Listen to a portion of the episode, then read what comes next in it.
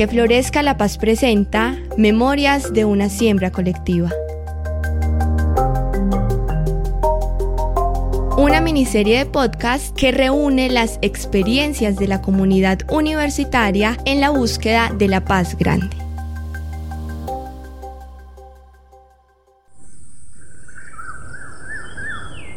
Germinación. Un capítulo para darle fuerza al propósito que moviliza este proyecto, la construcción de paz.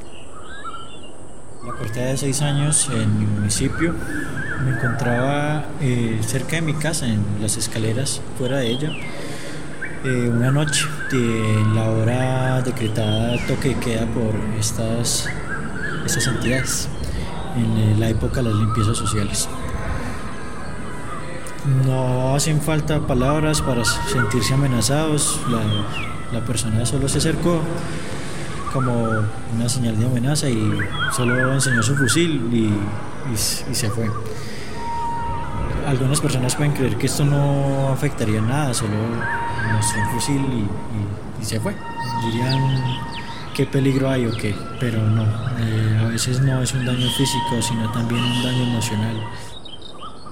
Eh, llegaban como los grupos cuando, cuando estaban en conflicto, llegaban y llegaban a las escuelas, a los colegios, se refugiaban ahí, entonces nosotros quedábamos como, como sin dónde, dónde recibir clase, con el miedo de que si nos encontrábamos a uno, los otros nos podían ver y entonces nos podrían hacer algo.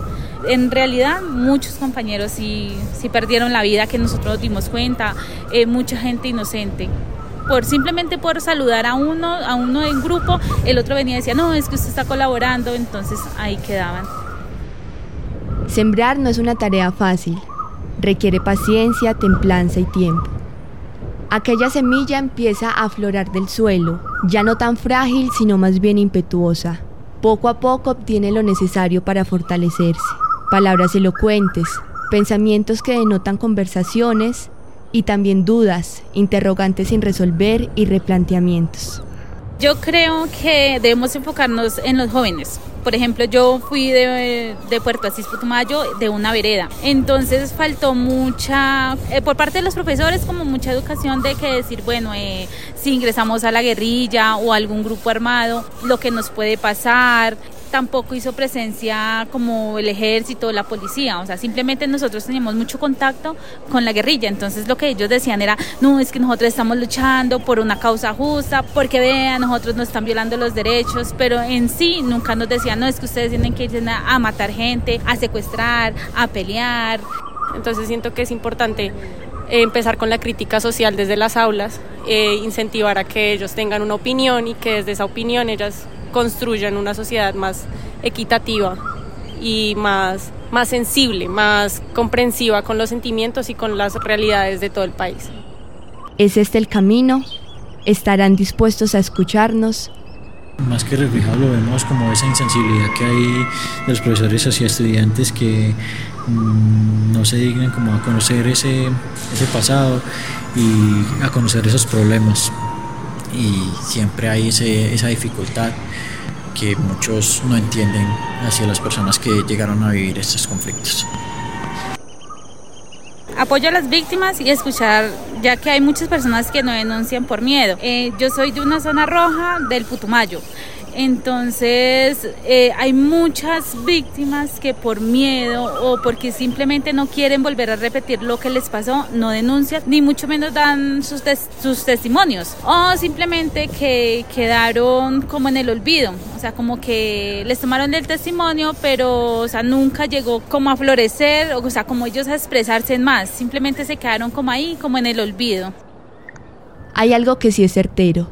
Todos y todas, aquí y allá, concordamos con que este país merece la paz. Y hacerla puede ser una labor complicada y sin pretensiones de tener un final. Nadie dijo que sería fácil.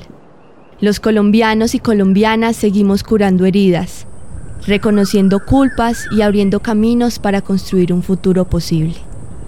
Pienso que la paz nos compete a, todos, a todas las personas, a todos los seres que estamos pues habitando el espacio que pues en Colombia lamentablemente a través de toda la historia eh, no hemos vivido como una paz que, haya durado. Y pienso que ahora nosotros todos somos responsables, más allá de, de las profesiones, más allá de las instituciones a las que pertenezcamos políticamente, con lo que sea que nos identifiquemos la paz, debemos eh, eh, ser responsables también con la construcción de paz y también en, en, ese sentido también con la construcción de, de sociedad.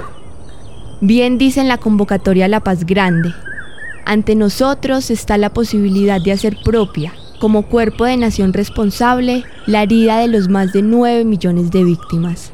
Y nosotros acá, en la Universidad de Caldas, reafirmamos nuestro compromiso para que florezca la paz. Colombia necesita paz porque ya ha sufrido mucho. Siento que todos sufrimos, sufrimos la guerra de, de maneras distintas y lo importante es perdonar y dar un mejor país, no solo para las generaciones, porque nosotros ya, ya estamos viviendo el país, estamos viviendo el dolor, pero para los, para los chiquitines, para ellos que tienen mejores oportunidades en un futuro.